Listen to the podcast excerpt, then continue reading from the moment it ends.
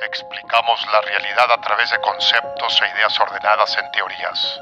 Y existe una teoría que une a personas con amor por el aprendizaje y curiosidad por lo desconocido. Una teoría que explora la cultura que conocemos y la ciencia que entendemos.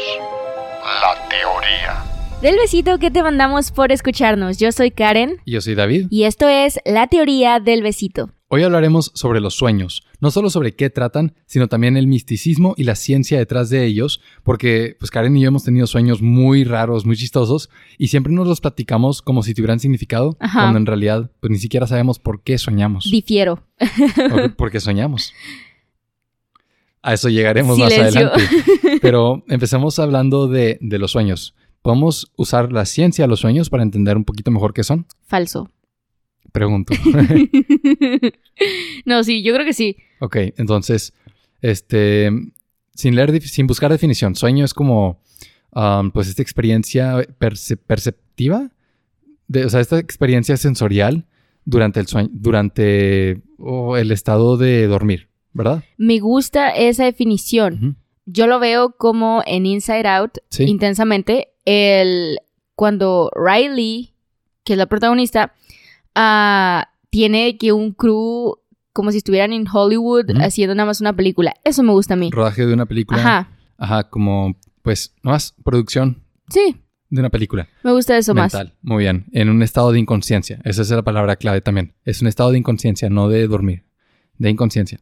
Y este sí tiene su ciencia. Antes del, del siglo XX, este, teníamos algunas nociones, algunas teorías sobre por qué soñábamos y destaca obviamente Sigmund Freud con pues, todas las ideas de que el sueño es el inconsciente rascando la superficie, tratando de decirnos mensajes y... El iceberg de las represiones emergiendo. Sí.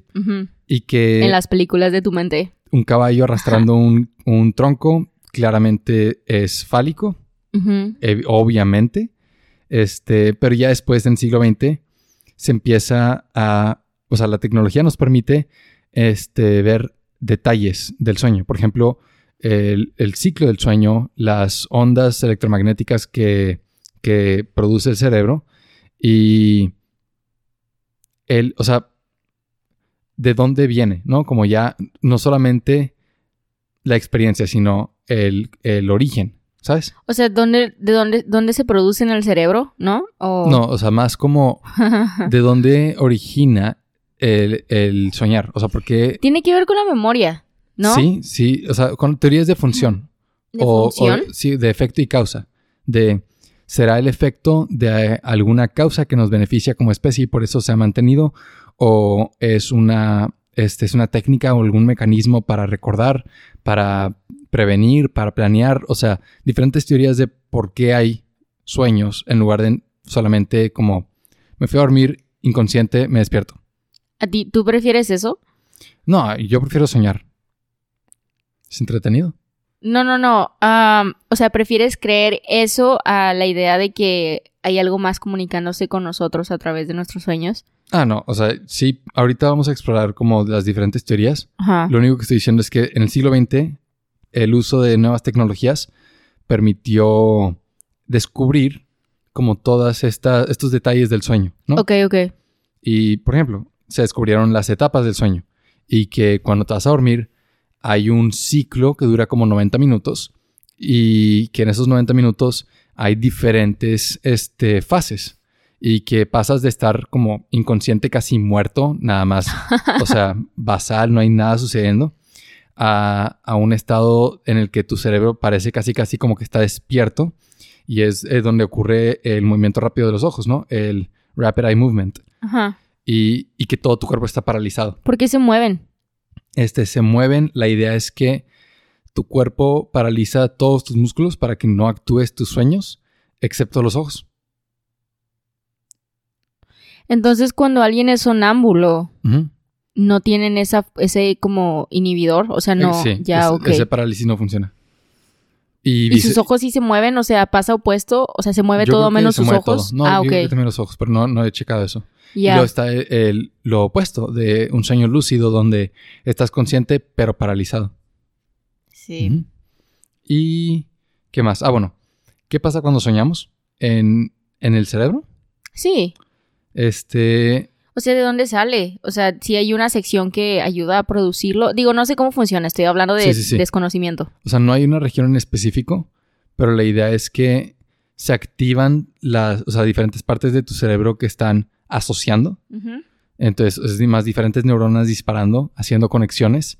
La mayoría son, este, bueno, cosas que sabe, que podemos intuir como, pues, las visiones. Ah, entonces tiene que estar involucrada el área de tu cerebro que ve. Es como, o sea, es como un recuerdo. O sea, por ejemplo, yo ahorita puedo recordar visual y puedo visualizarlo en mi mente, de que si cierro los ojos, cuando ahorita tomamos café, ya claro. sé que 10 minutos. Y un sueño trabaja de la misma manera, pero sin la conciencia.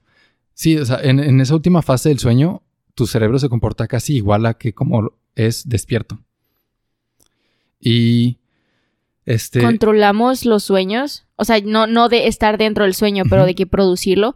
Ya ves que a veces como no sueñas nada y otras veces sí sueñas. O sea, nosotros inconscientemente... Se nos olvida bien fácilmente los sueños. Sí, pero o sea, hay algo que, por ejemplo, cuando estamos dormidos respiramos, ¿no? O sea, no es como que nos detenemos o nuestro cuerpo sigue que haciendo lo suyo, ¿no? Cada... esa es una muy buena pregunta y todavía no se sabe. ¿Por qué? Por ejemplo, respirar es está súper identificado el mecanismo, el circuito, de dónde sale la señal y qué es lo que nos mantiene corriendo, ¿sabes? Ajá.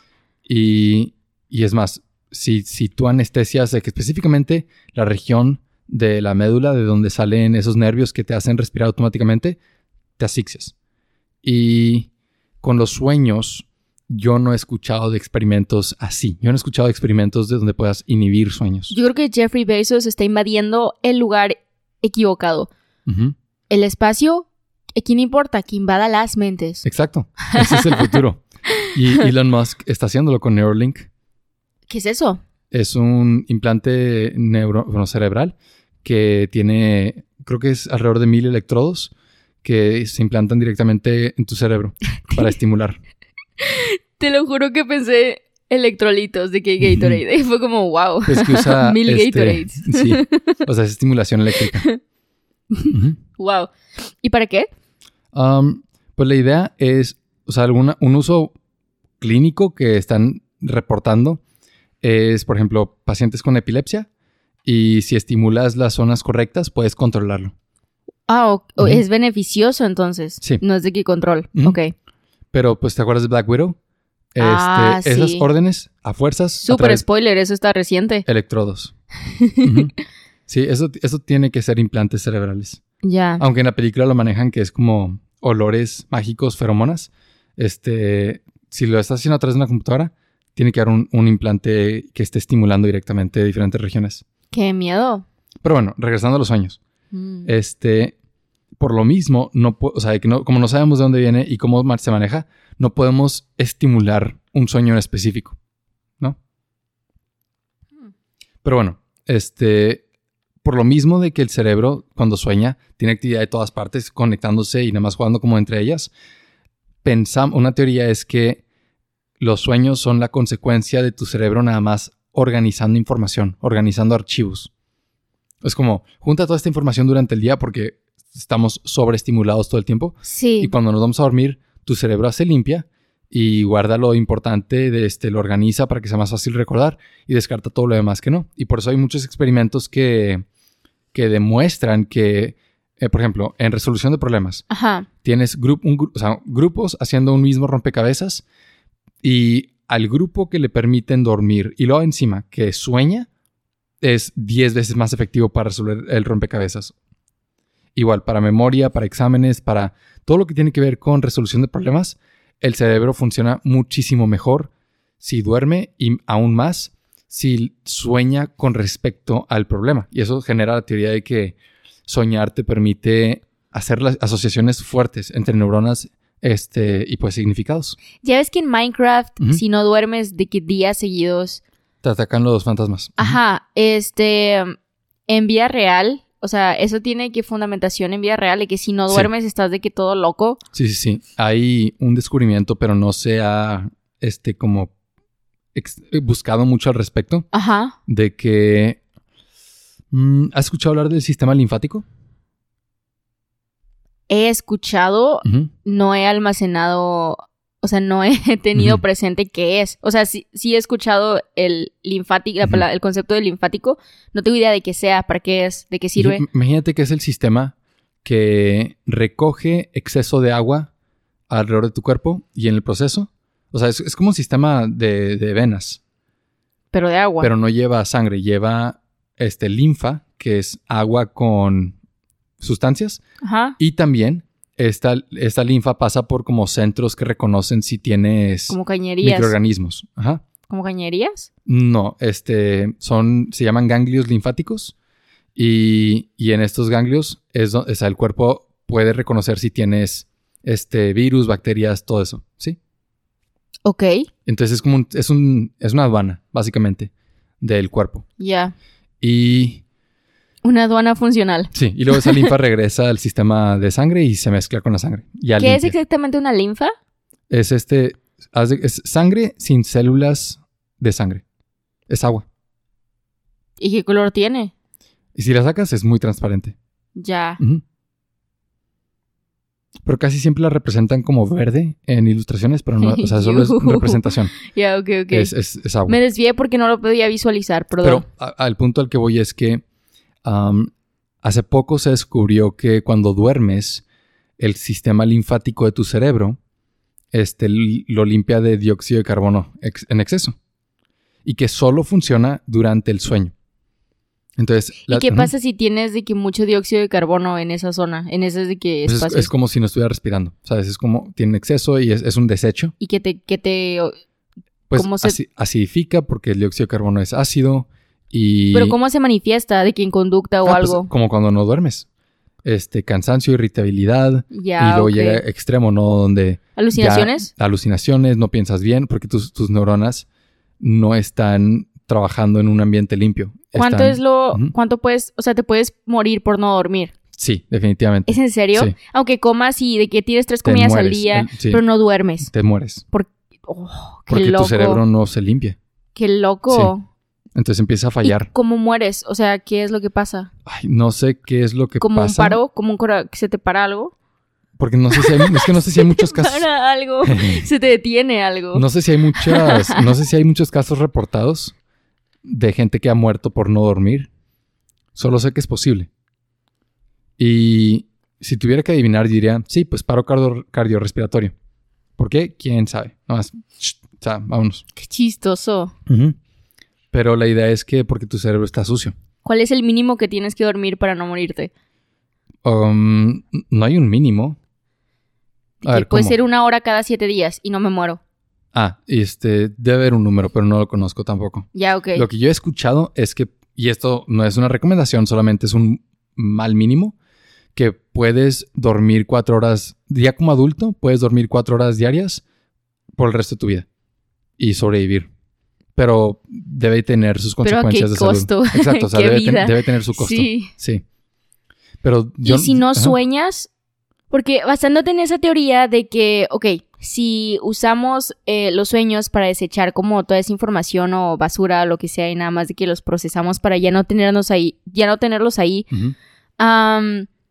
si no sueñas, ¿te pasa algo? O sea, ponle tú que jamás sueñas en tu vida, jamás, jamás, jamás. Este es pura especulación porque creo que nunca ha pasado. ¿No? No creo que haya, no creo que hemos hayamos descubierto una forma de inhibir los sueños. No, pero habrá casos, habrá casos de personas que jamás en toda su vida hayan producido un sueño. no que no se acuerden, que nada más, hey, ¿sabes qué?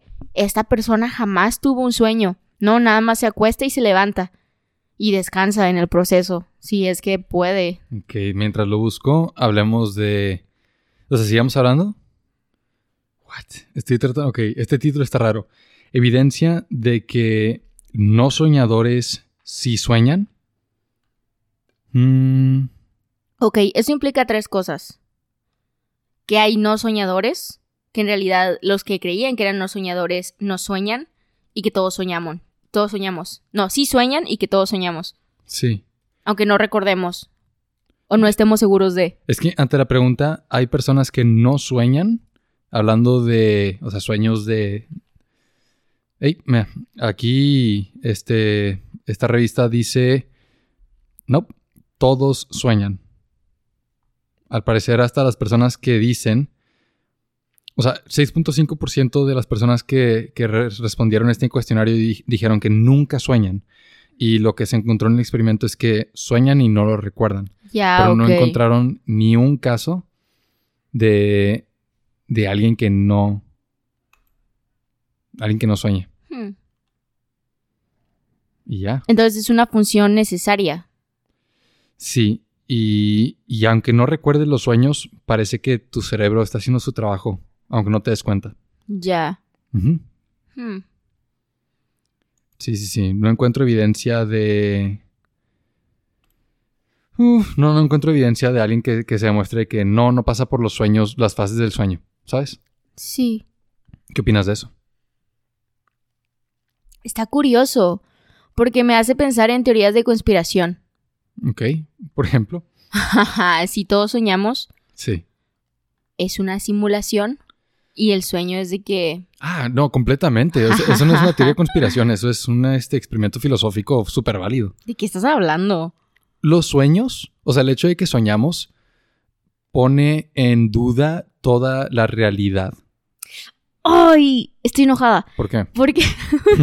¿Por eso? no. Porque se me acaba de ocurrir una excelente referencia. ¿Cuál? Pero como es de Loki y tú no la has visto y yo sé que la mayoría que todavía no lo ha visto todo, ya, ya, ya. me enoja. Estoy muy enojada. A ver, este. No, no puedo hacerla. Ah, bueno, entonces. No puedo hacerlo. Lo entenderé cuando lo vea. Sí, chin. Muy buena referencia. Los que ya vieron Loki, yo creo que se, yo creo que se, entiende. Ajá creo, no sé, o sea, estoy diciendo que jaja, se entiende y capaz es algo bien rebuscado. No, no, no. Sí, sí me imagino por dónde va, porque, o sea, juega con diferentes líneas de, de existencia, no de realidad. Y, o sea, aquí te va lo que estaba diciendo. O sea, si soñamos y soñar es este, una experiencia sensorial, que es una forma de conocimiento, percepción, como lo vimos el otro día, este, y, y nuestra experiencia aquí en la realidad conscientes es igual, es únicamente sensorial, es pura percepción, que es lo que decía Descartes. O sea, lo único que podemos saber con, con certeza que existe es nuestra, nuestra mente, porque pensamos. Difiero. Esa es la idea que dice. y, y bajo esa premisa, no podemos saber si la realidad es una simulación o no. No hay forma. Por eso, científicos muchos científicos, y creo que entre ellos este Neil deGrasse Tyson, cuando les preguntan, dicen 50-50. ¿Quién sabe? O sea... Vive con eso, adiós. Sí, 50-50 la realidad es una simulación y estamos en una computadora que ni siquiera podemos imaginar. 50-50, quién sabe. Y los sueños... ¿Pero por qué dijiste eso? O sea, ¿cómo salió eso de que ponen en duda la realidad? Ah, porque pregunté si todos soñaban. Y pues hasta ahorita no asumimos, no asumimos, pero sí sabemos que todos sueñan, aunque no recuerdes, todos, todos soñamos, todos producimos sueños. Y pues es algo, y, de ahí me surgió la idea, entonces es una necesidad. Si todos lo hacemos sin excepción, inconscientemente, como respirar, al menos de que te des cuenta de que ah, estoy respirando, o ajá, entonces es una necesidad. Y si está ahí, pero es del, es, si supongamos que es una necesidad, es de las necesidades menos exploradas, ¿no? Sí, sí lo es. Y, ok, aquí no, no vamos a hablar de conciencia porque eso es, es otro tema completamente, pero se relaciona mucho porque, um, ok, déjame organizar este pensamiento. El sueño es un fenómeno biológico. ¿Estamos de acuerdo? Sí. Con los, signo de interrogación. Los sueños solo existen en función de seres vivos. Es, cierto. ¿Plantas sueñan? No. Pero las plantas son seres vivos. Entonces, biológico otra vez. Entonces, no todos los seres vivos. o sea, en otras palabras, tal vez te estoy preguntando, ¿las rocas sueñan? No sabemos. La respuesta es no. Pero si quieres dártelo muy seguro, este no, hasta donde sabemos. Ajá, sí, está bien. Y yo creo que podemos decir con mucha certeza que los sueños son procesos biológicos y deben tener una justificación evolutiva, ya sea como efecto secundario o como mecanismo que nos ayuda a sobrevivir, que tiene alguna ventaja. Ok, sí. Lo mismo puede decirse de la conciencia. La conciencia es un proceso biológico y igual, es el efecto de alguna causa o un mecanismo de supervivencia. Ajá. Entonces, la idea con la conciencia es que nos ayuda a sobrevivir mejor porque entre más consciente estás de tu entorno, mm, mejor amplificas tus acciones. Es como en lugar de estar deambulando al azar buscando comida a ver dónde cae, si estás consciente puedes ver la comida, predecir como a dónde va a intentar escaparse o lo que sea y adelantarte, ¿sabes? Ok. Y todo eso es conciencia en lugar de nada más perseguir a la misma velocidad y nunca alcanzar, ¿no? Ajá.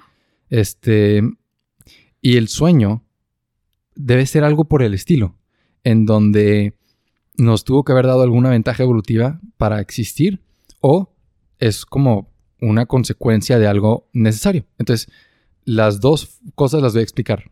Primero, la idea es que los sueños, este, ok, como seres vivos con sistema nervioso y un grado de conciencia, tenemos sobreestimulación, memoria y aprendizaje. Y el sueño es una forma de organizar todo toda esta información, ¿sí? Para que podamos este, quedarnos con lo mejor y ser mejores seres vivos el día de mañana. Nos ayuda a desempeñar mejor. Ok. La otra teoría es que, y esto es otra vez, así es como nos ayuda a sobrevivir, donde los sueños nos dan una ventaja. Nos ayuda a este, ensayar situaciones y el día siguiente ya no es de que, ok, organizamos la información que teníamos, no, imaginamos situaciones, entonces forma de conocimiento como imaginación y percepción. Y pone tú, el típico ejemplo que dan es, sueñas que te persigue un, un animal, un tigre, dientes de sable o lo que sea. Entonces al día siguiente, cuando ves uno a la distancia, ya tienes esa situación en tu mente, como una película. Y te ayuda a que ya dices, ah, esto es igual que mi sueño, voy a empezar a correr. ¿Tiene eh, sentido? sí, tiene mucho sentido, pero este, yo sé que no te estoy cuestionando, no es como que eres que el sueñólogo o lo que sea. Nada más estoy lanzando preguntas. Claro. Pregunta y luego digo el otro lado, que es que sea una consecuencia. Ok. No intencionada. Sí, te iba a decir mejor dila, pero no, se me olvida la pregunta, definitivamente. Entonces, este... Es más, creo que ya se me olvidó. no. A ver, yo estaba diciendo, yo estaba diciendo que este. Mm. Ay, ya se me olvidó que estaba diciendo. No, no sabemos nada. Este, que te ayuda a prevenir situaciones porque planeas. Ah, ya, sí, sí, sí. Entonces, ok, sí, eso ya lo hacemos de forma consciente de que sirve que lo hagamos de forma inconsciente, ¿no? Porque, por ejemplo, cuando ves un bicho rojo, no es porque soñaste el color rojo y dijiste, wow, malo, porque estaba en un contexto malo. Es porque te llama la atención mucho y es como, hey, te ves curioso, ¿sabes? No me llama, no, no, no, gracias. La respuesta a esa pregunta es que hay procesos de pensamiento que son tan incómodos, traumáticos, difíciles, incómodos, o sea, de plano, no más incómodos, que no los hacemos conscientemente. O sea, nadie quiere, esta es una generalización, la mayoría de las personas no queremos eh, durante nuestro día a día pensar, y si esto sale mal, y si esto sale mal, y si esto sale mal, o sea, nomás agüitarnos a nosotros mismos. ¿Eso es cierto? ¿Causa ansiedad? Causa ansiedad. Y la idea es que este, cuando estás inconsciente, tu cerebro dice, ah, ¿sabes? Qué buena oportunidad para asustarte, ¿sabes? Mejor te asusta ahorita que duele menos y cuando te despiertes es como, ay, ¿sabes? Estoy a salvo. ¿Sabes qué parece? Está chistoso. Su, eh, como el, proceso de los cerebros me recuerda al proceso de los doctores. Sí, se, parecen mucho. Te voy a dar un piquete y esto te va a doler, pero va a ser rápido. Sí. Y, cuando estás distraído. Tal vez por eso no se entienden. ¿Sabes? Eh, Sí, tal vez por eso no se entienden, porque son iguales. Es, que, muy posible. es como, ¿por qué hace eso? No sé, pero déjame, voy a hago lo mismo. Y bueno, este, la otra teoría que es una consecuencia es que necesitamos, ok, el sueño o dormir, este periodo de inconsciencia que muchos animales comparten, este, nace por una necesidad de limpiar el cerebro y que no puedes limpiar el cerebro. Esta es la teoría, no puedes limpiar el cerebro si está consciente porque te arriesgas a ensuciarlo, ¿sabes? Como un, celular. Para arreglar un celular, normalmente lo apagas y luego ya lo desarmas y o una computadora, ¿no? Le pegas también. Porque si lo tienes corriendo y tú estás ahí metiendo y limpiando. Es un chiste. Puedes crear un cortocircuito y le puedes hacer daño. Ok. Entonces, esa es la idea. Apagas el sistema para limpiarlo. Nomás un update, ¿sabes? Sí, sí. Y, y entonces soñamos como una consecuencia de esta limpia, porque mientras hay actividad, tu cerebro está estimulando diferentes lugares como check, check, check, check, check, como un update de un, de un celular, este, para ver que funcione. Y ok, todo está en orden, corre. Y, no, y el sueño es nada más una experiencia de estas estimulaciones que no tienen sentido y nuestro cerebro, nuestra conciencia, tratando de unirlo, hacer una narrativa congruente. Hmm. Y eso explica mejor, porque si nos damos con las primeras dos, o sea, solo acomoda situaciones que es como, ah, este, tengo un examen y soñé, pero que esto me ha pasado. Tengo un examen y soñé que se me desconectó la computadora a mitad del examen y se me borró. O que no llegué a tiempo, o que no lo descargué, cosas así. Y eso sí tiene la función práctica de que despierto y digo, qué bueno que fue un sueño, no me va a pasar en vida real. Y estoy más preparado. Pero luego hay sueños que, este, que es cosas al azar, como los ejemplos que estaban dando en los videos que vimos. De, mm, ah, sí. Seis ardillas robot hicieron un consejo y ¿sabes? Ok, pero paréntesis, no cuentes tuyos porque quiero, quiero hacer un punto con eso. Ajá. Sí. Y, y, no tiene sentido, entonces no, no aplica ninguna de las teorías y la excusa que dan es, no, pues, eso es lo que tú armaste, pero tu cerebro seguramente estaba, sabía lo que estaba haciendo. Ajá. Que genera ahora sí el psicoanálisis y todo este misticismo y la interpretación de los sueños. Y si quieres, pues ya, ya creo que ya abarcamos la ciencia general de los sueños. Entonces, hablemos un poco sobre el misticismo alrededor de ellos y nuestras experiencias. Sí, algo, bueno, primero, a mí siempre me han dicho de que, por ejemplo, estoy muy cansada o algo, me lo dijeron, puedo contar las veces en la vida en que me han dicho esta frase. Eh, que ya está, de que vete a dormir, de que vete con Morfeo. Y es como, cálmate. Este, y está bien chistoso porque uh, me gusta cómo adaptan mitología, cosas bien sencillas y después se pierde de que, güey, ¿quién es Morfeo? De que, ah, algo del sueño. Y es como, ah, el ok, Nunca vi Matrix. Este, el, el, el hay un personaje que se llama Morfeo. Ya, que las pastillas. Perdón. de, hecho, de despertar. Ah. He visto el meme, pero no, perdón, nada más sé de, Matrix por memes. este, porque se hace una película muy larga. No es el punto del, del, episodio, pero...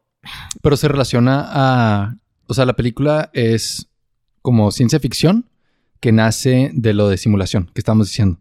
De que si soñamos, ¿cómo no sabemos que todo lo demás es un sueño? Y que nuestros sueños es Inception, nada más. Sueños adentro de sueños.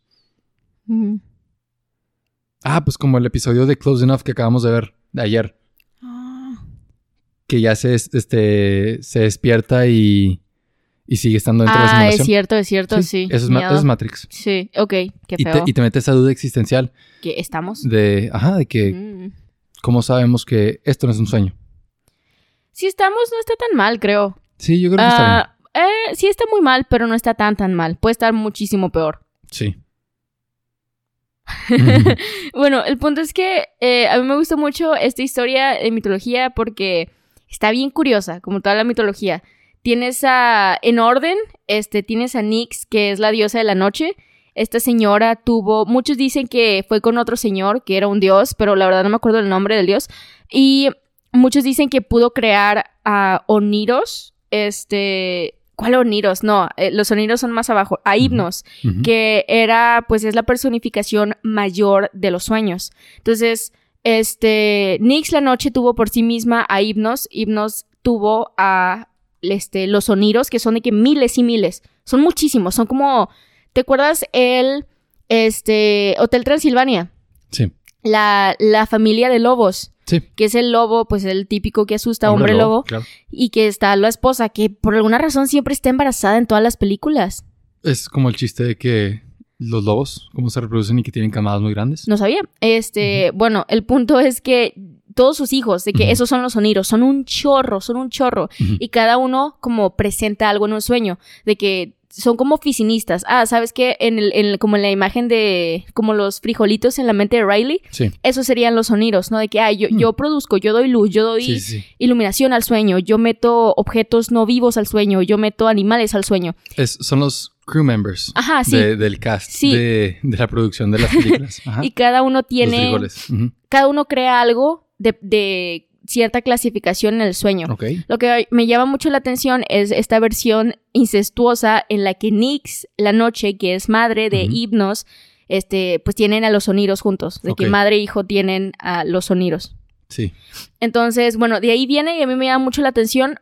No, aunque no creo que, que tengamos como tantas secciones de yo creo plantas, yo creo animales, yo creo colores, yo creo esto, sí creo que hay un pequeño como grupo de producción en nuestra mente, ¿no? No tan grande como miles y miles, pero sí creo, porque también la idea es que llegan, ¿no? Tú te duermes y ellos llegan y se meten en tu cabeza, que no está muy agradable, ¿no? O, a ti qué te parece? O sea, ¿te gusta la idea de que un oniro se meta y te produzca algo en la mente? Mm, pues viéndolo por el, o sea, como mitología, mm, lo he escuchado de otras maneras, ¿no? O sea, estos dioses o sí, personajes ficticios que llegan y te dan el sueño.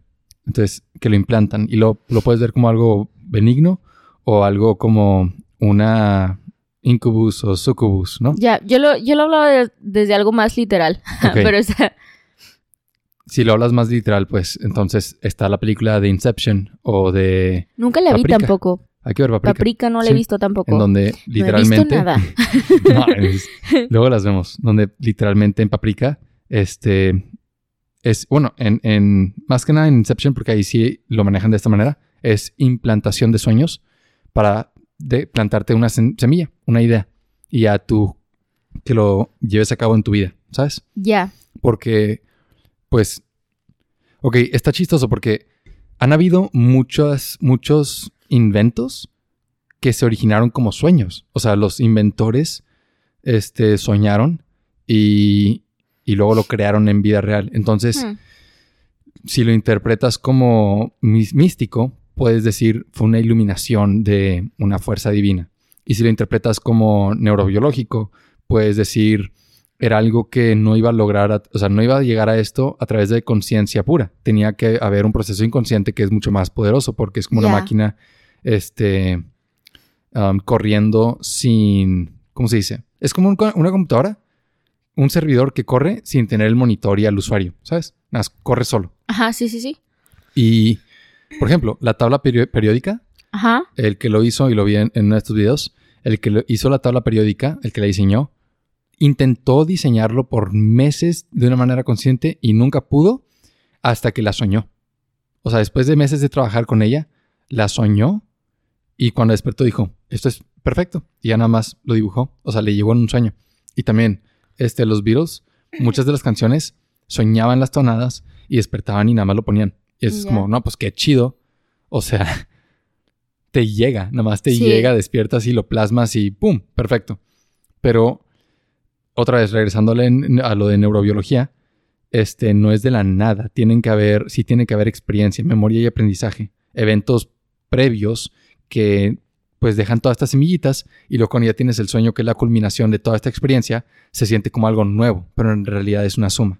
Y ya. Es una buena forma de verlo, pero en mitología, que es aquí donde que meto otra vez a este Morfeo, ah, él es el Oniro, hijo de Nix y de Hipnos, es el Oniro más conocido. Sí. Y en realidad es el más importante porque él, junto con otros dos hermanos que en realidad no importan porque son extras en la vida de Morfeo, este, imagínate una orquesta. Y él es el que dirige, no sé cómo se ah, llama. director. Ajá. Él es el que tiene de que el palito y está de que moviendo. Él es el súper importante. Ok. Entonces, sí, eso creo que es el primer acercamiento que he tenido con este sueños en general y el misticismo a través de mitología. Porque me acuerdo que mi mamá o tíos nada más escuchaba en general de que esa frase. No sé si es muy común o nada más se me pegó mucho. Sí. Este, pero sí, y después, o sea, hay un montón de ramificaciones bien locas. Por ejemplo, ah, no sé qué tipo de sueño tengas tú y no sé si afecta con respecto a cómo sueñas. Por ejemplo, o sea, yo eh, diría que tengo sueño muy ligero. Ah, ok. ¿Estamos hablando solo de ligero y pesado o qué clasificaciones estás pensando? Términos sencillos, ligero y pesado. ¿Cuál era cuál? Siempre los confundo. Ligero, te levantas con cualquier sonido o pesado desde que pasa un tráiler enfrente de tu casa, hace el y no te despiertas. Mi sueño es muy pesado, pero también es muy este, estricto. O sea, yo duermo 7, 8 horas y no le muevo. O sea, ya. si me voy a dormir a las este, 10, me voy a levantar a las 6 de la mañana fácilmente, sin problema. Y si me duermo a las 12, este, a las 6 de la mañana, pues estoy súper cansado, batalla un chorro para moverme. O sea, esas dos horas de diferencia hacen, sí me hacen mucho problema. Y ah, si solo llevo 6 horas de sueño, no importa cuánto ruido y cuántas alarmas, todo, me despierto, o sea, no batallo mucho para nada más abrir los ojos. Está bien chistoso porque desde una perspectiva yo creo que yo, yo soy de sueño ligero, pero también siempre que me duermo, y no creo que es algo muy sano, pero pienso, hmm, es el portal. ¿El portal como, uh, no sé si has escuchado de esta como... Mira, voy a primero contextualizar. Que te duermes, este, y se supone que hay un mundo que no ves en el mundo en el que vives, ¿no? Por ejemplo, el rey helado en Hora de Aventura que este señor puede ver a todos los este ah, fantasmas como el mundo espiritual. Ajá, sí. que y todo el tiempo está en contacto con estas como entidades que no podemos ver.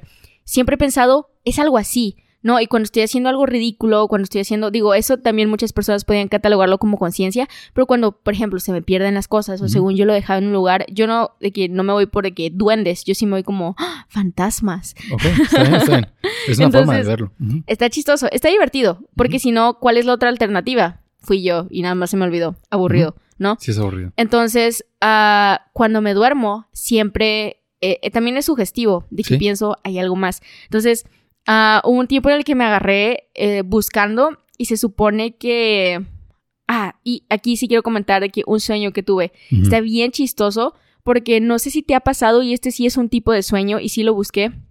No, no sé si has escuchado el de hilo. Estoy mezclando muchas cosas. Ah, tú tú pero el de hilo dorado, que es, te sales de tu cuerpo y puedes de que moverte, pero estás conectado a tu... A, por, Un, por un hilo dorado. Ajá. Ok. Y que ese hilo de que, digo, no tiene que ser un hilo dorado, hay muchas variaciones. Yo lo conozco por esa variación. Sí.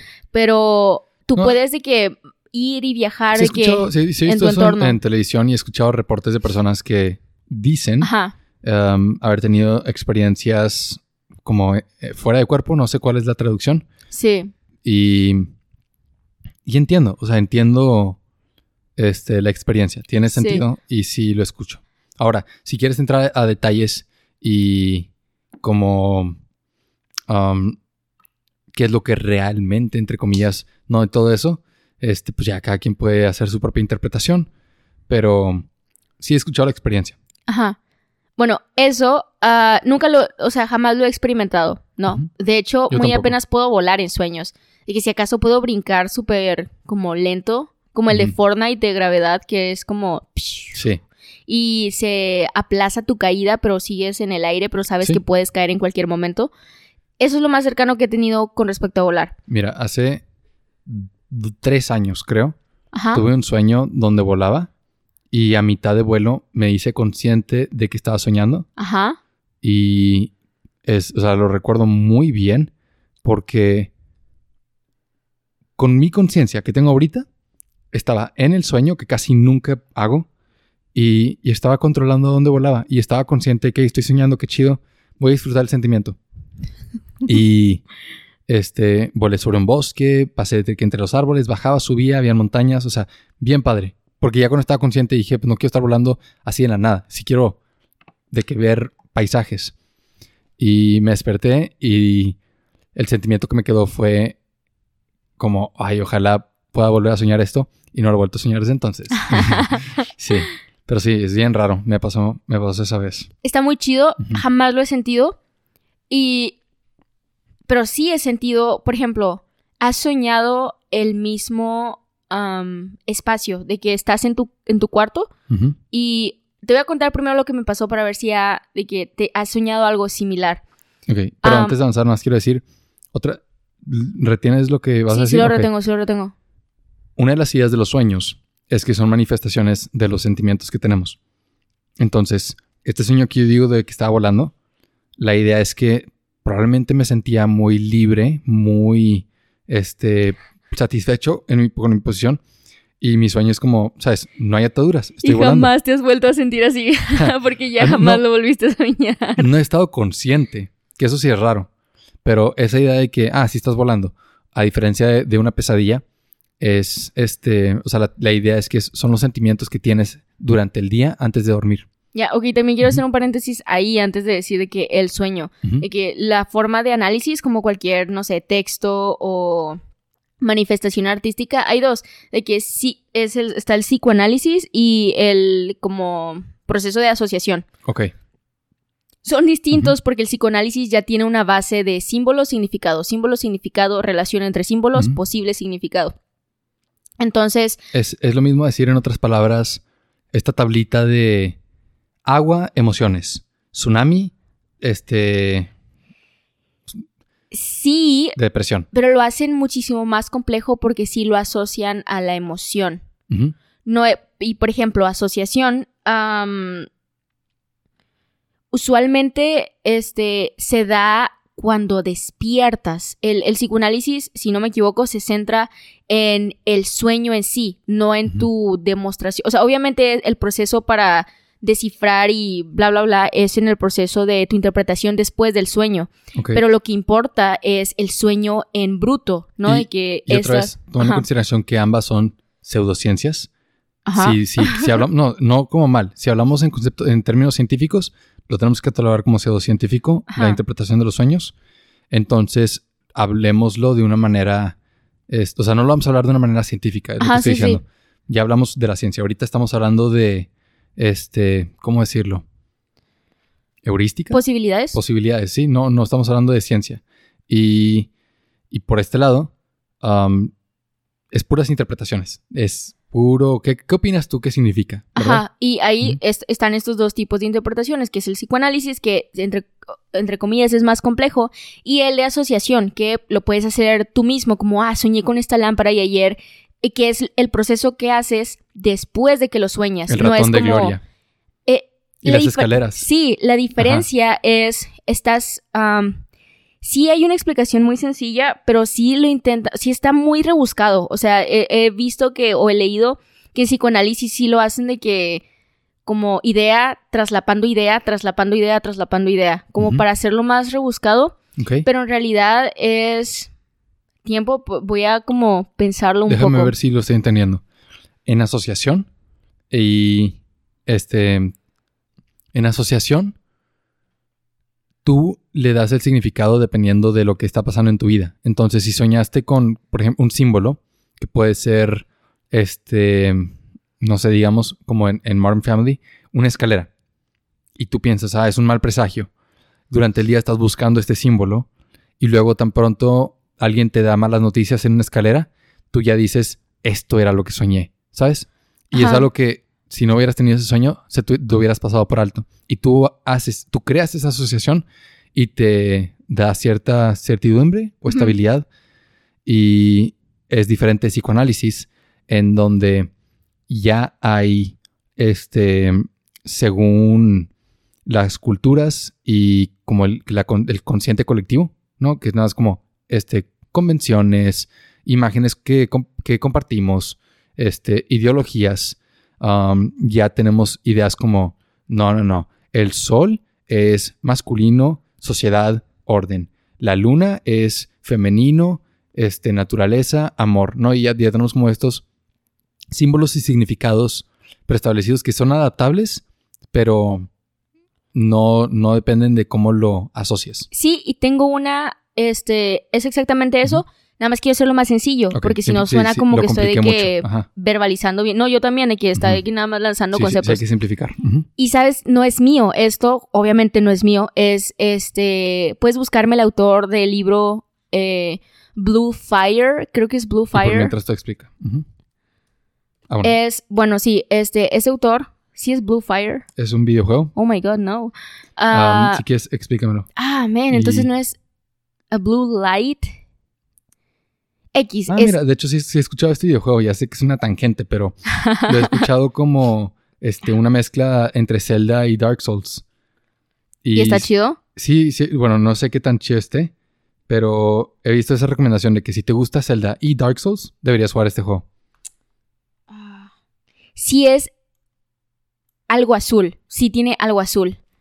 Si quieres, explícamelo y con eso... Ok, bueno, lo que menciona este autor, que tampoco me acuerdo de su nombre malamente, sí lo cité demasiado porque me gustó mucho su libro. me gustó tanto que recuerdo su nombre y el, título de su obra. Lo que él dice es uh, psicoanálisis, eh, tienes que respetar la imagen. Y paréntesis, ya lo buscamos. Ah, y si es a blue light, ¿verdad? A Blue Fire, jajaja. es de, James Hillman. Y, y no sé, si buscas Blue Fire, sale todo excepto el libro. Hasta sale Minecraft y el fuego azul. Pero pones a Blue Fire y ya te sale James Hillman. Sí, estoy bien loco eso, pero uh, sí, lo que él dice, y a mí se me hizo bien interesante porque sí me tardé un poco, o sea, porque yo voy a traducir todo el libro de 200 y algo de páginas, pero... ¿Cómo? Ah, o sea, a mí se me, hace se me hace interesante su propuesta de interpretación. ¿Vas a, pero qué, vas a traducir todo el libro? No, no lo voy a traducir todo, o sea, ah, voy a la idea, ¿no? Porque yo batallé un chorro. que tenías un trabajo o algún, algo así como un empleo. No. Y de que voy a traducirlo. Sí. no. qué chido, pero wow. Yo batallé muchísimo para como em, comprender la idea. Porque sí da, da hipotéticos que no son buenos hipotéticos, porque no todos tienen esas experiencias. Está muy alejado de lo que conocemos, tanto oníricamente como en lo que podría llamar tu realidad. Y, em, básicamente lo que él llama como psicoanálisis va de la mano con tienes la imagen del sueño. Tú perteneces al sueño. Ya ves que a veces soñamos como en tercera persona, o sea, nos podemos ver a nosotros en el sueño o este desde segunda persona, somos alguien más que no somos nosotros, pero nos vemos, o somos primera persona, que sí somos nosotros, podemos ver de qué parte de nuestras manos, como nos vemos en vida real, ¿no?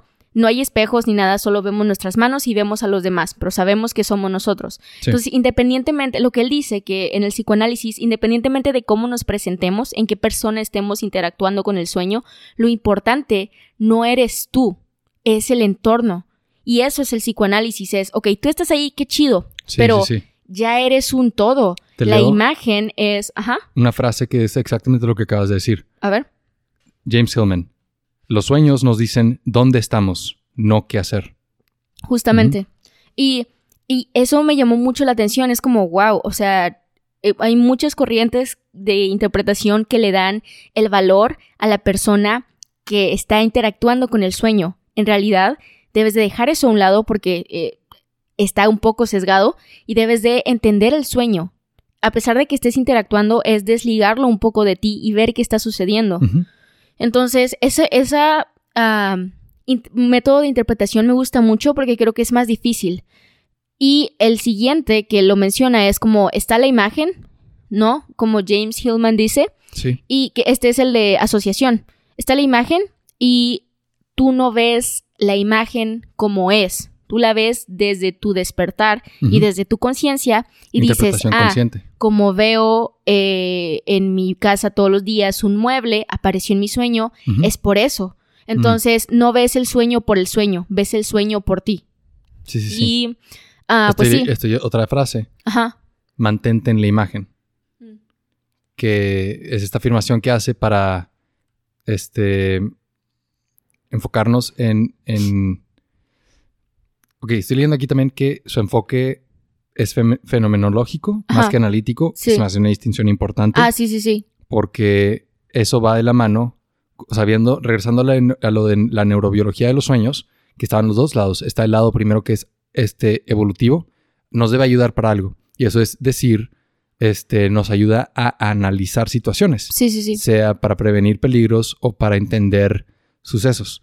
Y y la segunda que es, no, pues nada más es una consecuencia, es este efecto secundario de limpiarlo, es nada más un fenómeno, es fenomenológico. Y este, luego este, este, ok, aquí hace mención de que, que no es tanto interpretativo hermenéutico, que puede hacer de una imagen del sueño algo distinto. Hmm.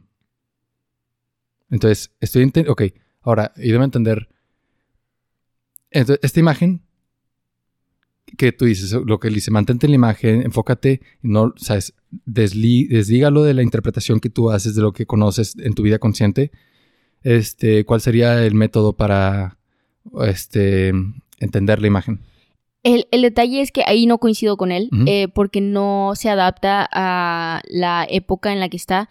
Habla de instinto es como él sí se va por esa onda que dices de, ah, es porque de que todas estas cosas que aprendimos es una forma fácil de prepararnos, ¿no? Para algo más, como porque no nos gusta el rojo en los insectos o porque no repele ciertas cosas en ciertos animales, ¿no? Como que te da miedo, te, da, te pone nervioso. Y lo que él dice es, ah, no es necesariamente apelar a los instintos, pero es regresar a la idea de símbolos no complejos, como, hey, esto es esto, fin, o sabes que esto no es tan complejo como esto. Sin embargo, él le atribuye a... es más mítico y religioso. Él le atribuye a como la cercanía a una entidad más grande que nosotros y que no son cosas que podemos comprender por lo mismo, pero porque son más grandes que nosotros, pero que no deberíamos de alejarnos de eso porque no lo entendemos. Este, para aclarar, este más grande que nosotros estamos hablando de arquetipos, ¿verdad? No estamos hablando de dioses. Sí, no, son arquetipos, ajá. Sí, sí, no, no, no, no es, no es mi intención. Parece, o sea, al principio de el, como la explicación, parece que es como una deidad, ¿no? Porque pues es lo que conoces, como es la primer acercamiento, pero no, son... Inconsciente colectivo, Ideas del ser. imágenes compartidas. Ok. Y... Y bueno, es que lo mencioné porque estás, o sea, mencionaste algo de como regresando a lo del sueño, de que hay una explicación y sí, hay también formas de analizar. Y al final del día, creo que como es algo súper inexplorado, para mí todas están correctas, ¿no? Mientras no sea como impuesto, o sea, si quieres creer X o Y cosa, está excelente. Porque sí creo que te estimula la imaginación. No, definitivamente estimula la imaginación y yo creo que entra, bueno, o sea, mi opinión es que al igual que la conciencia, entra en un campo no científico. Y en la modernidad, este, especialmente cuando hay un mayor grado de educación como el que tenemos, hay una tendencia a creer que si no es científico, no existe. ¿Sí? O mm. no es comprensible. Y es un error, en mi opinión. O sea, este, nunca vamos a poder demostrar la existencia de la conciencia, nunca vamos a poder demostrar um, de dónde originan los sueños. Imagínate que estás diciendo eso y en una semana lo descubren. es que yo lo digo con mucha confianza porque por su naturaleza no es demostrable. O sea, no es un proceso este, físico, químico y es algo raro de la biología. Es un fenómeno de la biología. Ambos la conciencia y los sueños. Entonces, si digo con mucha confianza, nunca vamos a entender completamente de dónde viene. Y por eso también me agrada que digas este un poquito de todo. O sea, todas estas ideas que estamos usando para comprender los sueños, ninguna es inválida. Y también creo que se alimentan mucho del miedo, ¿no? De la idea de que no conoces. Porque, por mm. ejemplo, ah, no sé si has escuchado este, ni siquiera sé si llamarlo mito. Es este como lugar colectivo en un sueño. Como esta imagen que corría de que ah, lo has visto a él en tus sueños. O sea, ahora sí. Ajá no sabría decir que es una teoría de conspiración porque quién está conspirando en tu contra, el universo o los alienígenas. Este, pero ahí yo creo que ya entra su, gestionamiento, en donde yo te pregunto a ti, ¿no te ha pasado y te describo exactamente la situación y tú me dices, ahora que lo dices, creo que sí, ajá. Y es, fabricación. Sí, sí, sí. Ajá. Y, y, eso es, por ejemplo, el que está diciendo ahorita, has visto a este señor en tus sueños y, es un señor, y, ajá, bien promedio. No, dibújalo. Ajá. o sea, dibújame a un señor que hayas visto y ya compramos dibujos, ¿no? Sí. Haz, eso y, luego hablemos. Entonces, este, sí está chistoso, porque haz de cuenta que te están haciendo, ¿cómo se llama este test de la mancha? Ah, Rorschach. Ajá. Sí. Este, que es como si te dijeran, ¿ves la mariposa? De que, pues, Exacto, no, o sea, ¿ves el jabalí? Sí, está sesgado. Entonces, incluso el, test de Rorschach es únicamente asociativo. O sea, lo único que hace el test es este, describir tendencias. La gente que tiende a ver esto tiende a tener esto. o sea, únicamente correlativo. No estaban diciendo que si ves esto, tienes esto. Ajá, sí, sí, sí. Y, aquí también, o sea, podrías decir, o sea, ese estudio se podría hacer, ¿no? La gente que tiende a soñar o a, describir estos sueños, este, tiende a tener estos comportamientos o estos niveles de, de ansiedad o, o, ¿sabes? Fenómeno. Nada más describir fenómeno y encontrar relaciones, pero esas relaciones difícilmente van a ser de causa y efecto porque no es, este, experimentable. No es cómo experimentas con sueños. Creo que te estás basando mucho en que vamos a, ¿cómo se llama? Destapar al criminal, ¿no? Ah. que destapar lo falso. Y yo sí quiero hablar de las experiencias que hemos tenido. Sí, sí, hablemos de eso. Porque, ok, este señor hay uno, jamás lo he, jamás he soñado y ojalá jamás lo sueñe, ¿no? Porque está horrible. No sé si lo has visto, eh, que son cuatro pisos, ¿no? Cuatro secciones de sueño. Que apareces, el primer piso es de que parece un hospital, está todo blanco y no hay salida. ¿No has soñado esto? No, no, no es, un sueño colectivo, como el de la imagen. es ah, como, ah, me sueño y aparezco. porque me vas a contar el sueño y se va a convertir en una memoria que puedo soñar a futuro. No, yo sé. Si no me lo cuentas, nunca lo voy a soñar. Sería una coincidencia enorme. Pero cuéntamelo. Ok, ok. Y son cuatro pisos, ¿no? Son cuatro niveles. Puedes aparecer y todos dicen de que ojalá nunca aparezcas en el cuarto. Y es como, creo que son cuatro. Sí, sí, la verdad, ajá. Y el primero es de que muy normal y se supone que hay criaturas, ¿no? De que te persiguen. Es como un juego de terror. Ok. ¿Te acuerdas del final, eh, los créditos de Doro Hedoro? Sí, así. Así, de que oscuro, bla, bla, bla, fallan las luces, típicas motifs de... Un hospital abandonado. De tener miedo. sí, que falla la luz, se escucha un ruido, todo está en silencio, se escuchan pasos. Es, es toda esa atmósfera de terror. Entonces, uh, muchas personas sí dicen, güey, es que a veces no, de que sientes que no puedes salir y pasan horas, o sea, pasa muchísimo tiempo y luego te levantas y no ha pasado nada de tiempo. Y em, que se sienten, son sueños muy pesados. Yo no he experimentado eso, que bueno, porque si, si se escucha como algo que da miedo, ¿no? Porque te están persiguiendo todo el tiempo sin poder hacerte daño y pensarías de que, ah, nunca me han hecho daño, pero es como, te sigues como metiendo a tu cuerpo en un estado de estrés. Sí. Entonces, pues no es agradable. Lo que sí ha pasado y sí me da mucho miedo es, este, una vez, este, solo me ha pasado una vez, pero fue suficiente. Ah, o sea, está mi cuarto, ¿verdad? Mi cama está en la esquina, cerca de una ventana, y yo duermo en la esquina donde puedo ver todo mi cuarto, ¿no? Puedo ver todas las tres esquinas y yo estoy en la cuarta. Entonces, este, lo que pasó, lo que pasa, lo que pasó fue que me levanté. No, o sea, yo me fui a dormir y me levanté y vi eh, que alguien viéndome en la esquina, en una de las esquinas de mi cuarto, que era la opuesta. Y dije, achis. Y no le di importancia. Y eso fue, eso es lo que me llama la atención ahorita de que consciente. Pero todo está igual, mi cuarto está idéntico y se siente como mi cuarto. No, todo está exactamente igual. Sí y me vuelvo a dormir. Y me levanto y ahora yo estoy en el lugar donde está esta figura, esta persona, y yo me estoy viendo dormir. Sí. Y luego veo como otras personas de que negras me están viendo dormir. Y me asusta y me levanto asustada y veo mi alrededor y no hay nada. Sí, sí, sí. Y, o sea, tiempo, obviamente es un sueño, pero me hizo de que me metí un chorro de cosas porque fue todo estaba idéntico. Y eso es lo que me molesta de los sueños, cuando son muy reales, cuando el entorno es exactamente igual a lo que tienes alrededor de ti. y una característica de los sueños en la última fase de, estos 90 minutos del ciclo es que son vívidos, son muy reales. y, y no es de subestimar la como fuerza o el poder del cerebro y de la conciencia de reproducir la realidad. Es tu propio enemigo, estás aquí con una pistola como el Spider-Man. O sea, no deberíamos pensar de, nuestros, de nuestras mentes como una computadora este, común y corriente que, las que tenemos en la casa que batalla para ponerte una película, ¿no? O sea, es... pues, ¿recuerdas el, el, tip, el famosísimo, un video de un, una persona con autismo que se hmm. subió a un helicóptero no sé cuánto tiempo, este, vio una vista de Nueva York aérea y luego lo bajaron y estuve que media hora, algo así, por inventar un número.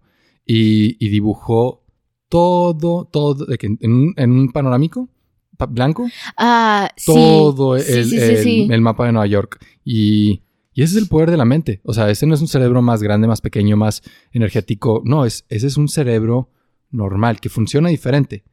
Pero es uno normal. Está bien loco. Sí, sí, sí. Este, entonces, cuando soñamos, o sea, tu cerebro es completamente capaz de simular lo que soñaste. que es completamente capaz de reproducir todo tu cuarto a la exactitud y hacerte sentir que estás ahí despierto. Estás ahí despierto. Sí, está bien loco, loco, loco, loco. Me hizo sentir muy mal con, o sea, no conmigo misma, no nada, fue como me sentí insegura. Sí, sí. Porque no distinguí que era real y que era falso. Y pues ese es el, el, este, ¿cómo se dice? El plot device de Inception, en donde necesitan un tótem.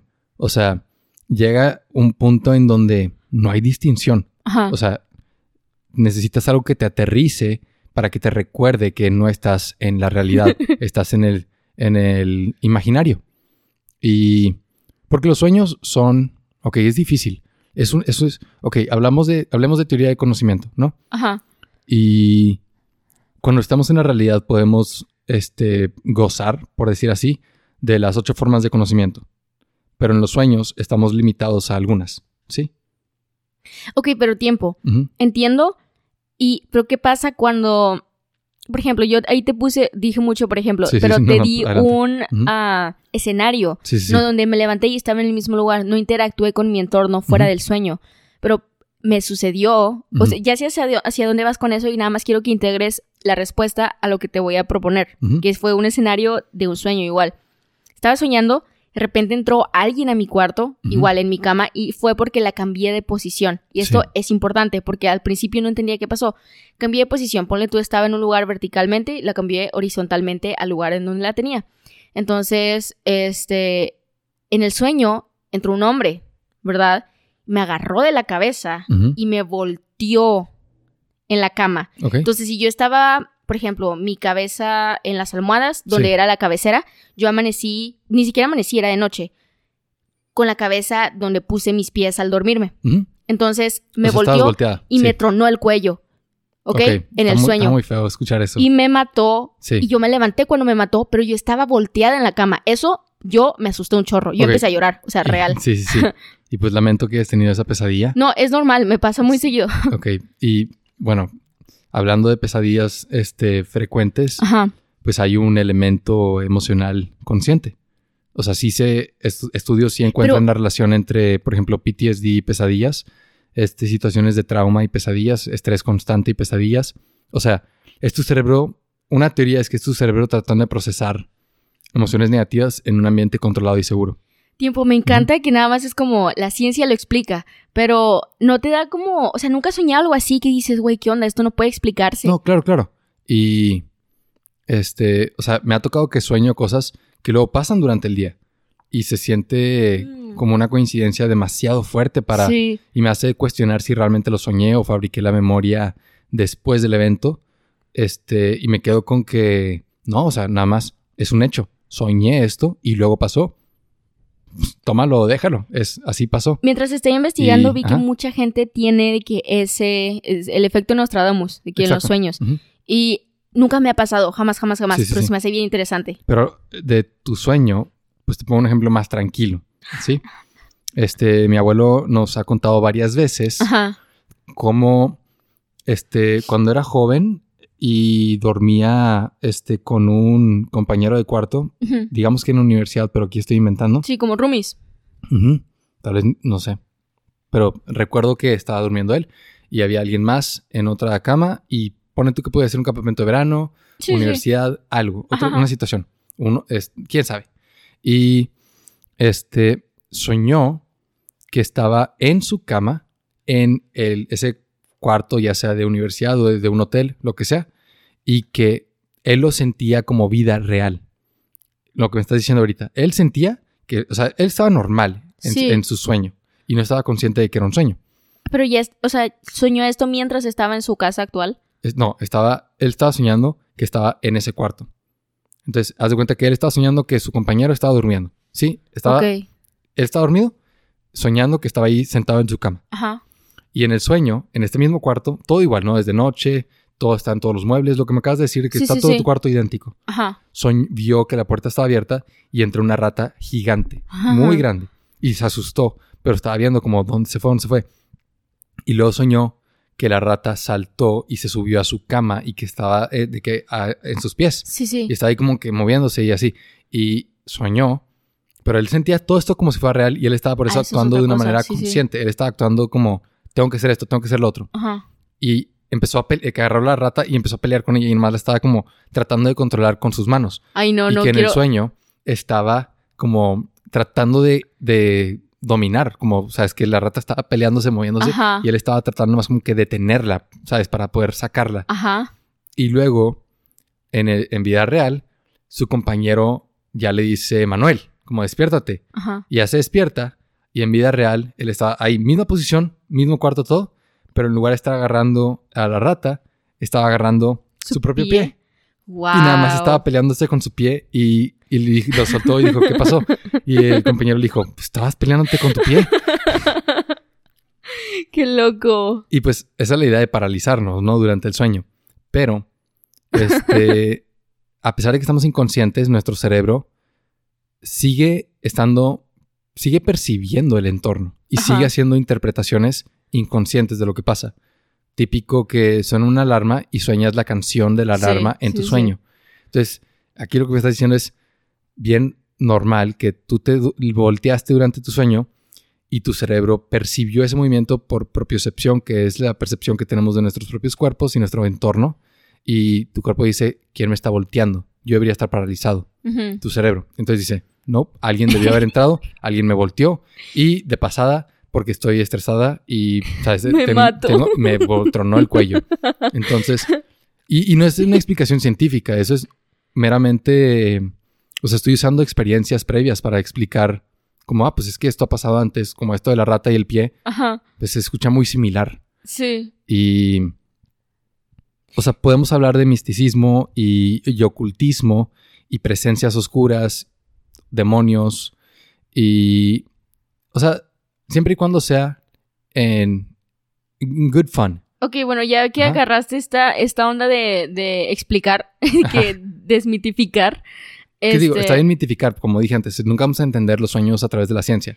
Sí. Pero siempre y cuando sea sano. En, sano. Sí, sí, sí. empezamos a hablar de que creo que hay una presencia malvada en mi cuarto y me está chupando la energía. Este, yo pienso que eso se escucha más como tienes problemas en tu vida y en lugar de confrontarlos, estás inventando un problema mítico irresolvible para no lidiar con tus conflictos. Entonces niegas por completo existencia de algo como fantasmagórico. Ya, yo sí, sí, yo sí. O sea, este, porque no hay evidencia hasta ahorita. Porque si quieres hablar de arquetipos, mucha evidencia. O sea, podemos hablar de arquetipos todo lo que quieras. Pero fantasmas como. no, gracias. Sí, pero fantasmas como la imagen de. Este una como entidad este que está y no está en esta dimensión, en un punto medio, como his house. No, que es este, no, yo voy por psicología. Ya, ok. Yo voy por este Haunting of Hill House, ¿no? Es de que problemas familiares y su manifestación. Pues lo que yo voy con el hermano mayor y lo de los libros. Ya, y de que un fantasma puede ser muchas cosas. Y ok, bueno, ya que algo que no he entendido, sueños recurrentes. Eh, ¿Cuál es el o sea, ¿qué me puedes decir de eso para pues desmitificarlo? Ok, PTSD, la teoría es que tienes una pesadilla y muchas veces son pesadillas recurrentes, a veces son pesadillas recurrentes específicas del trauma que, sufriste. Ok. Y la teoría es que este, un trauma más controlado, tu cerebro haría eso y lo resuelve. ¿Sí? Pero PTSD, y por eso le ponemos nombre, porque destaca, no es algo que se resuelve solo. Ajá. Este, es un trauma tan significativo que tu cerebro no es capaz de resolverlo por sí mismo. Como si queremos hablar de algo físico, este, una fractura de columna, ¿sabes? Que Fuerte, no, no, como que puedes ignorarlo y ya, tal vez se me arregle, ¿no? O sea, en un mal movimiento y te quedas paralítico. Y, un sueño recurrente, como yo lo entiendo. ¿Tú has tenido? Eh, muy poquitos. ¿Quieres contar uno? Un sueño recurrente este. Porque paréntesis, yo, yo, o sea, cuando planifiqué este episodio, yo quería que contara un chorro de sueños. A mí me encanta de que, paréntesis, el incentivo real, real, ya que, capturamos tu atención, este, es porque llevo casi dos años y medio, este, escribiendo mis sueños. Ah, y es muy buena práctica. Y este, pues puedes ver cuáles son los recurrentes, puedes de que regresar y, hey, esto está interesante, bla, bla. Es una muy buena es un buen hobby, ¿verdad? Este, es una buena rutina. Y este, lamentablemente no lo empecé desde pequeña, como digo, llevo de que muy poco, pero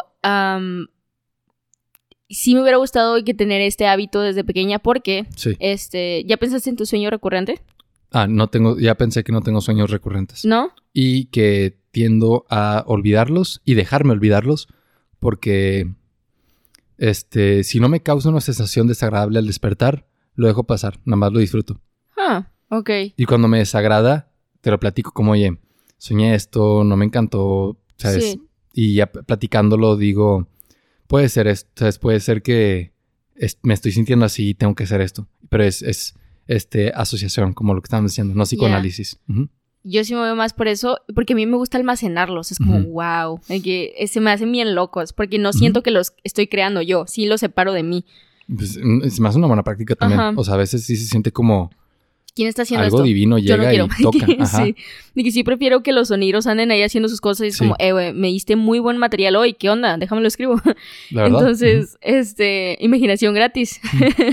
Pero un sueño recurrente que está, lo soñé entre los periodos de, si puedo estar dando un mal, una mala aproximación, pero digamos entre 7 y 15 años. Lo soñé una cantidad de aproximadamente 10, entre 10 y 15 veces. Y algo que me gusta muchísimo es la capacidad de mi mente, porque no me lo atribuyo a mí, sí estoy separando mi mente de mi cuerpo y de todo lo demás. Este, eh, para mí, obviamente no digo que todos lo separen, pero es, hey, ¿sabes qué?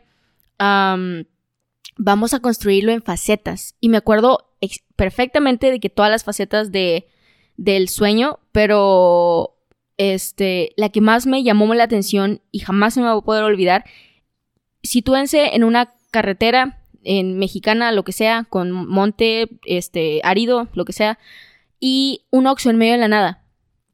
Y una camioneta muy grande, azul, y Michael Jackson. Uy, pesadilla. Que del tope de su cabeza, de que la punta más alta de su cuerpo, de que... ¿Cómo se llama esto? Bregma. ¿Perdón? Pero sí, nomás. ¿De que esto? Sí. O sea, tu cabeza, de que nada más cuando le haces pat pat a alguien, de que lo, lo, que está aquí, este, tenía un agujero del cual salía queso, queso del que le pones a los nachos en, el Oxxo. Entonces estaba relacionado. Y yo me bajaba porque yo estaba conduciendo y me bajaba y él estaba ahí enfrente, donde está directamente este, en, en la puerta viéndome y llenándose de queso. y sus ojos solo me veían, no se le llenaban. No me daba miedo, que es lo más curioso. No, asqueroso. Pero nunca pude hablar con él. No es como. Odio a Michael Jackson, no me cae bien. Este, pero lo soñaba muy seguido. Y conforme. Lo último que soñé para construir todo este sueño que jamás he soñado es que me iba y ahí lo dejaba. Entonces, esa fue la conclusión. Déjame decir un sueño recurrente. Para empezar, si quieres hablar de nuestros sueños, en otro episodio deberíamos hacerlo. Porque ahorita hablamos como nada más de, la explicación de los sueños, que son sueños dos. preguntas, ajá, pero luego ya uno nada más de los sueños que hemos tenido, deberíamos, ajá, que queda como idea pendiente. Y para hablar de terminar con esto de sueño recurrente y como darle una solución a sueños que pueden ser incómodos o inconvenientes, una historia de sueño recurrente demasiado buena para ser verdad que he escuchado es caso de un niño que soñaba que era un caballero y peleando contra un dragón y que nunca le podía ganar. Y hablando con, o sea, y hablando con su tío, que es psicólogo, le dice, oye, este, pues deberías, o sea, le hizo preguntas para entender cómo, qué podía hacer con respecto al sueño, ¿sabes? Consciente. Y el niño llega a la conclusión de que, pues que siempre me mata con el fuego.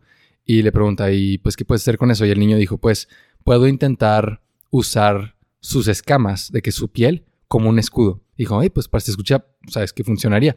Y luego que la próxima vez que tuvo el sueño, soñó que entró a su garganta, este, encontró como la caja donde se hacía el fuego, le quitó un pedazo, lo usó como escudo y ya lo pudo matar. Y que después de matarlo en el sueño, ya nunca volvió a tener el sueño donde peleaba contra el dragón. Y es demasiado bueno para ser cierto porque este, refuerza la idea de que los sueños recurrentes son como estos obstáculos que eh, tu, cerebro te envía porque te dice, no lo has superado, no lo has superado, se sigue pendiente, como recordatorios. Y que una vez que lo superas, ya lo puedes dejar atrás. Es muy bueno para ser verdad, muy simple. Pero en este caso, la idea es entender como este objeto, esta imagen, que como decía este James Hill, Hillman, um, la serpiente negra, aquí el dragón, este que escupe fuego, o Michael Jackson que escupe queso de, la cabeza. y es entender, ok, ¿qué es esto para mí? Y cómo le saco la vuelta para dejarlo atrás. yo nada más le saqué la vuelta ni lo interpreté, pero sí entiendo tu punto. y, y bueno, o sea, por mi parte, podemos apreciar los sueños usando neurobiología y la evidencia que hemos encontrado hasta ahora.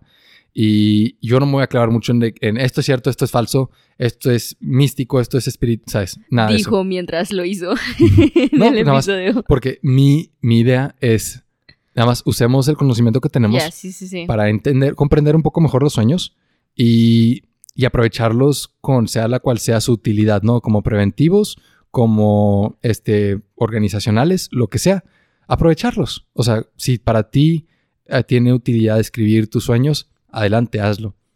Pero disfrutarlos, might as well. Sí, y también hay que ayudarle a tu cuerpo, ¿no? No es como que, por ejemplo, es, esto sí es que un hecho y a muchos les molesta porque pues es la única solución, pero no es la única solución, pero es la que más, o sea, es un proceso un poco tardío que te cuesta, que es hacer ejercicio, tener una rutina, dormir tus horas, no cenar pesado, bla, bla, de que estar en balance para que no e, estés de que como loco. Y no es la idea de que no comas fruta en la noche porque sueñas que viene el diablo por ti. No, es más como, hey, si está tu cuerpo tranquilo, eh, que va a estar tranquilo en todas las áreas, ¿no? Entonces, eso es de que un hecho. Y ahí coincido contigo, de que es entender también como qué más afecta a tu mente. Pero ah, yo sí me voy más por el psicoanálisis. No, está bien, yo también. Ah, o sea, yo digo, aprovechemos por todos lados. Ah, ya, de que un poquito de todo. Sí. Es cierto, sí. Escriban sus sueños. Lo que sirva. Y que igual, si vamos a crear asociaciones o usar psicoanálisis y hacer interpretaciones, que sea con, con un fin que nos dé beneficio. Sí, no, que preocupe o que te dé ansiedad. exactamente. Y bueno, queda pendiente hablar de, de, sueños que hemos tenido. Así, sueños que destaquen. Al cabo, y tú tienes pues, todo tu registro, ¿no? Sí. Gracias por escuchar el episodio. No olvides suscribirte y seguirnos en redes usando los links en la descripción. Queremos agradecer con todo nuestro corazoncito al besitólogo David, el pastor de honor, por apoyarnos en Patreon. Si tú también quieres hacer una donación, visita patreon.com diagonal la teoría del besito. Únete a la conversación y forma parte de la comunidad del besito en Discord. La siguiente semana hablaremos sobre todo lo que está mal con los noticieros, periódicos y otras fuentes de misinformación. Y por mientras te mandamos muchos besitos. Mua. Mua. Y a bye. A bye. A bye. A bye.